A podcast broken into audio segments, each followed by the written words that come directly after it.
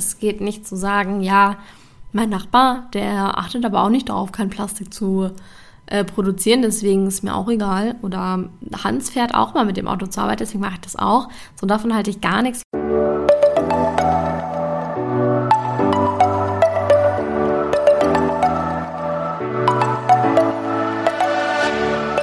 Moin und herzlich willkommen zu einer neuen Folge des Eat Pussy Not Animals Podcast, der Podcast, der dir den Einstieg in die vegane Ernährung erleichtern soll.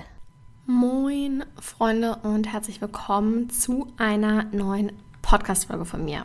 Gerade jetzt während der Wahl bzw. der Klimawahl oder diesem Klimadisput habe ich so oft von Menschen gehört, ja, Deutschland kann ja bei alleine jetzt auch nichts ändern, die anderen sind ja auch mit involviert, bla bla etc. pp. Und es erinnert mich ganz, ganz doll an diese Aussage oder dieses Argument, ja, aber nur vegan sein kann ja auch nicht die Welt verbessern. Oder kann ja auch nicht die Welt retten. Oder nur vegan sein hilft jetzt ja auch nicht. Oder vegan kann nicht alles retten. Ihr wisst, glaube ich, was ich meine.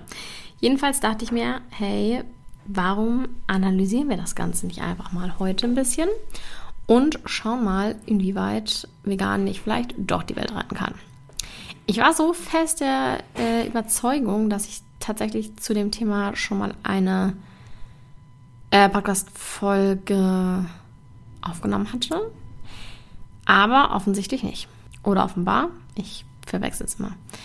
Jedenfalls dachte ich mir, wir reden heute einfach mal ein bisschen drüber ähm, und schauen mal, zu welchem Schluss wir da kommen.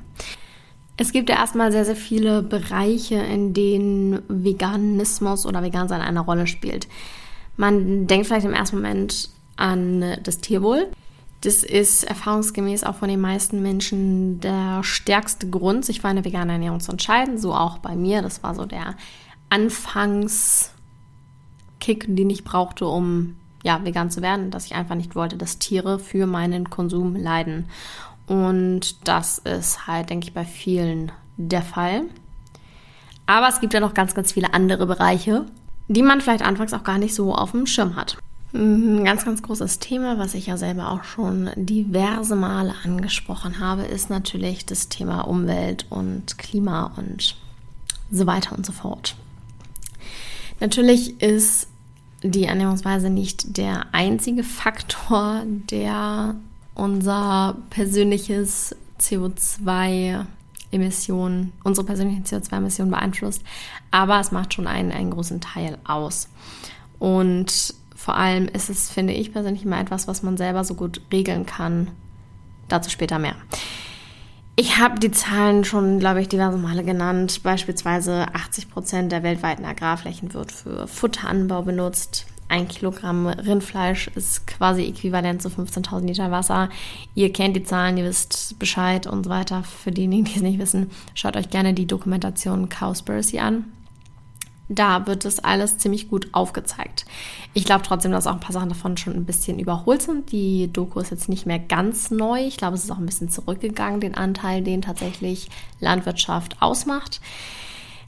Aber man kann trotzdem sagen, dass Fleisch ein ziemlich großer Klimakeller ist. Und wenn man beispielsweise sieben Tage lang sich vegan ernährt, kann man 28.000 Liter Wasser sparen, 21 Quadratmeter Land, äh, Wald und 140 Kilogramm Getreide. Der, äh, ein Studienleiter an der University of Oxford, Joseph Poor, der hat mal einen coolen Satz gesagt den möchte ich hier gerne kurz wiedergeben. Eine vegane Ernährung ist wahrscheinlich der mit Abstand beste Weg, um die Auswirkungen auf den Planeten Erde zu reduzieren. Nicht nur Treibhausgase, Eutrophierung, Landnutzung und Wasserverbrauch. Es ist besser als die Reduzierung von Flügen oder der Kauf eines Elektroautos, da diese nur die Treibhausgasemissionen verringern. Finde ich irgendwie ganz nice. Ich muss sagen, es gibt ja nun mittlerweile verschiedene Studien auch darüber und verschiedene Vergleichsstatistiken, wie viel denn wie eingespart wird. Aber wo sich halt alle einig sind, ist, dass tierische Produkte schon ziemlich schlecht für die Umwelt sind, im Gegensatz zu einer pflanzlichen Ernährungsweise. Das heißt, du kannst schon durch ähm, ja, den Konsum von nur noch Pflanzen sehr, sehr viel an der Umwelt verbessern. Trotzdem, und jetzt kommt das große Aber, machen andere Dinge noch viel, viel, viel mehr an den äh, Treibhausgasemissionen aus.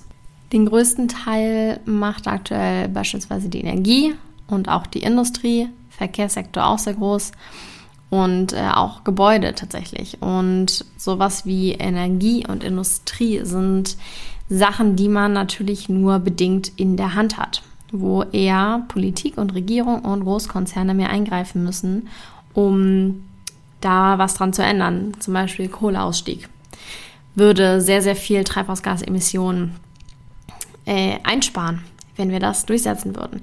Natürlich haben wir es insoweit in der Hand mit dem, was wir wählen und ähm, ja, welche Parteien wir unterstützen. Allerdings haben wir jetzt an der Wahl festgestellt, dass wir vielleicht doch nicht so eine große Wahl haben, weil keins dieser Programme auch nur ansatzweise den Klimazielen entsprochen hat. Deswegen hörte da irgendwo auch ein bisschen die Verantwortung auf. Ich finde halt immer, wenn es jetzt um Umweltschutz und sowas geht, dass es wichtig ist, das zu tun, was äh, einem selber an der Macht steht. Also beispielsweise eine vegane Lebensweise, weil das einfach was ist, was man direkt umsetzen kann, ohne irgendwie, also das kannst du halt direkt für dich persönlich verändern und hast da nicht, dass du dann nur eine indirekte Wirkung drauf hast oder so. Und damit trägst du halt schon einen großen Teil dazu bei. Natürlich ist das nicht alles, aber es ist halt für dich persönlich ein großer Step. Des Weiteren wenig Fliegen, wenig Plastikmüll, regional einkaufen, regional, saisonal, das ist auch so ein sehr, sehr großer Faktor, der auch mit reinspielt. Ähm, ja, nicht die Mango im Winter von sonst wo essen oder Bananen die ganze Zeit kaufen. Solche Sachen spielen halt auch noch mit da rein. Also kannst natürlich dich vegan ernähren, aber dann halt nur tropische Früchte die ganze Zeit kaufen, die absolut nicht saisonal oder regional sind. Dann äh, ist das ebenso nicht unbedingt gut fürs Klima. Es gibt da auch total krasse Bilanzen so, ähm, also krasse Unterschiede in was man gar nicht denkt, dass teilweise aber dann doch was gesünder ist aus dem Ausland als von äh, als aus Deutschland, weil das in Deutschland dann gelagert wird. Da ähm, hat, glaube ich, war das Nico Rittenau, hat da neulich so eine richtig coole Grafik gezeigt. Ich gucke mal, ob ich das finde. Genau, Tomaten beispielsweise. Konventioneller Anbau im heimischen beheizten Gewächshaus außerhalb der Saison. Da sind es 9,3 Kilogramm CO2 je Kilo Tomaten. Währenddessen ein ökologischer Anbau in der Region während der Saison nur 0,035 Kilogramm CO2 verbraucht. Also da alleine gibt es auch schon im Gemüsesektor, also in der veganen Ernährung, so, so krass große Unterschiede. Deswegen finde ich regional, saisonal darauf zu achten und Bioqualität das macht auch nochmal einen Unterschied. Und das kannst du ja auch wieder selber für dich feststellen, wie du dich da verbessern kannst. Ohne großen Druck natürlich. Ne? Ich meine, ich bin auch noch bei weitem nicht da, wo ich hinkommen könnte. Mal ganz davon abgesehen. Ja, was ähm, aber auch noch ein anderer Punkt ist, den ich ansprechen möchte, ist äh, Welthunger wie ich auch schon mal in einer separaten Podcast-Folge drüber gesprochen habe, hat das auch insofern was mit äh, Veganismus zu tun, da wir quasi, ähm, wenn wir alle vegan werden, könnten wir halt viel, viel, viel mehr Menschen ernähren. Ich möchte da jetzt nur mal ganz kurz einen Beispielsatz nennen. Den habe ich auch in meiner anderen Podcast-Folge zu dem Thema. Das ist übrigens Folge 152 für diejenigen, die sich das nochmal in Ruhe anhören möchten. Ähm, tatsächlich ist es so, eine umgerechnete Bilanz. Ähm, in Deutschland verbraucht jeder Mensch pro Tag ca. 160 Gramm Fleisch, was halt auch schon irgendwie abnormal viel ist. Für 160 Gramm Fleisch muss man durchschnittlich 3 Kilogramm Getreide verfüttern. Das bringt ein Kaloriendefizit hervor, das jeden Tag fünf Menschen ernähren könnte. Das bedeutet, der tägliche Verzehr von Fleisch klaut indirekt fünf Menschen die Kalorien. Das ist halt super, super krass und es ist ja eigentlich komplett logisch. Wenn du direkt die Pflanzen isst, anstatt sie vorher in großen Mengen an ein Tier zu verfüttern und von dem Tier dann halt nur das eine Tier essen zu können, es ergibt ja schon, also wenn man so logisch drüber nachdenkt, ergibt das ja schon sehr viel Sinn, dass man sehr, sehr viel mehr Kalorien rausholen kann, sehr viel mehr Ernährung für viel mehr Menschen, wenn man eben nicht den Umweg über das Tier geht. Aber natürlich muss man hier sagen, dass es nur indirekt ist, weil nur wenn jetzt hier in Deutschland alle Menschen vegan werden, bedeutet das ja nicht, dass auf anderen Teilen der Welt auf einmal die Leute mehr zu essen haben. Da ist ja eine ganz soziale Ungerechtigkeit, eine komplett soziale Ungerechtigkeit steckt da ja hinter ein komplettes System, was wir verändern müssen. Deswegen klar, direkt gesehen, hilft es diesen Leuten, die zu wenig zu essen haben, nicht, wenn du dich vegan ernährst. Aber wenn wir uns alle vegan ernähren würden, könnte man wesentlich mehr Menschen ernähren. Und klar, wie gesagt, da muss halt ein System, ähm, System Change, System Change, ich kann nicht mehr reden heute, ein Systemwandel stattfinden, damit das in der Realität so klappen würde. Das ist jetzt natürlich alles eher hypothetisch gerechnet. Vielleicht ist auch das der Punkt, dass ähm, man mit vegan nicht die Welt retten kann, weil es alles eher so eine hypothetische Sache ist. Und ja, zum Fazit später. Noch ein Punkt, den ich auch wichtig finde anzusprechen, durch Massentierhaltung können halt auch Pandemien entstehen, wie wir jetzt wiedermals gesehen haben. Äh, einfach ja Zoonosen, die von Menschen auf Tiere, nee, andersrum, die von Tieren auf Menschen übertragen werden, ähm, können ja durch so eine krasse Massentierhaltung und auch durch die Klimakatastrophe entstehen. Und oh, ich bin ja so müde. Und gefährlich werden für uns, für den Menschen.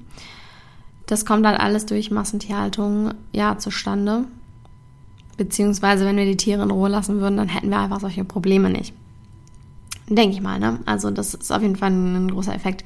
Ich meine, man hat es ja alleine gesehen, da gab es einmal diesen Skandal mit den mit den, äh, mit den Nerzfarmen, wo die ganzen Nerze getötet werden mussten, weil die alle Corona bekommen haben und dann im Nerzkörper irgendwie eine Mutation entstanden ist, wodurch, also die dann hätte wieder auf den Menschen übertragen werden können. Deswegen haben die ja die ganzen Nerze geschlachtet. Wo ich mir halt denke, wenn diese Nerzfarm nicht bestehen würde, dann wäre dieses Problem nicht da gewesen. In einer veganen Welt hätten wir auch keinen Corona gehabt. Ein weiterer Punkt, äh, der auch ein bisschen damit zusammenhängt, ist das Thema multiresistente Keime.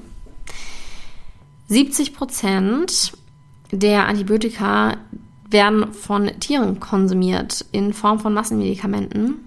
Und diese Antibiotika-Rückstände, die bleiben dann natürlich auch im Fleisch. Also sehr logisch, dass die so viel Antibiotika kriegen, weil die ähm, Bauern, ich Bauer ist vielleicht auch, sagt man Bauer, auch wenn es Massentierhaltung ist? Ich finde das Wort irgendwie schwierig dafür. Anyways, die Leute, denen die Tiere gehören, wollen ja nicht, dass sie krank werden und äh, sterben und so weiter. Deswegen viel Antibiotika reinstopfen. Und das bleibt natürlich am Ende im Fleisch zurück.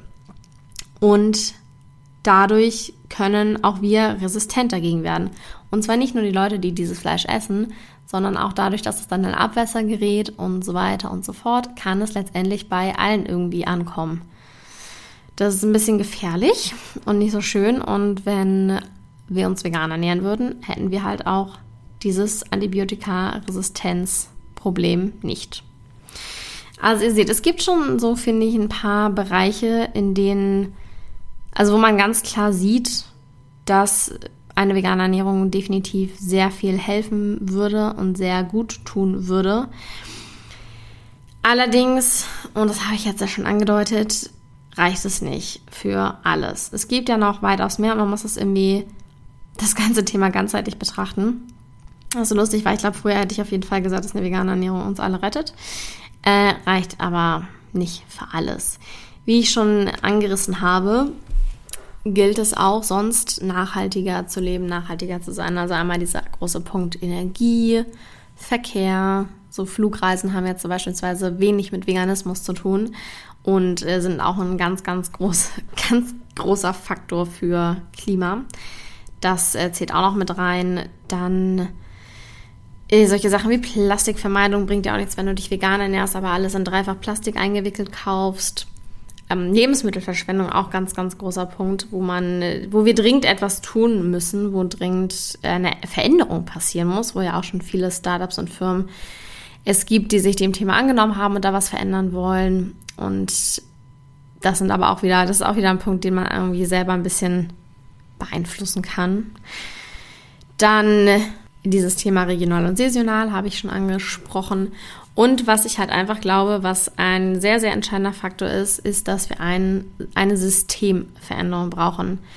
Weil diese ganzen Probleme, die so in unserer Gesellschaft existieren, Rassismus, Sexismus, Klassismus, in, Be in Bezug darauf auch Speziesismus, das ist ja die Diskriminierung von Lebewesen aufgrund ihrer Spezie, Spezies, der sie angehören.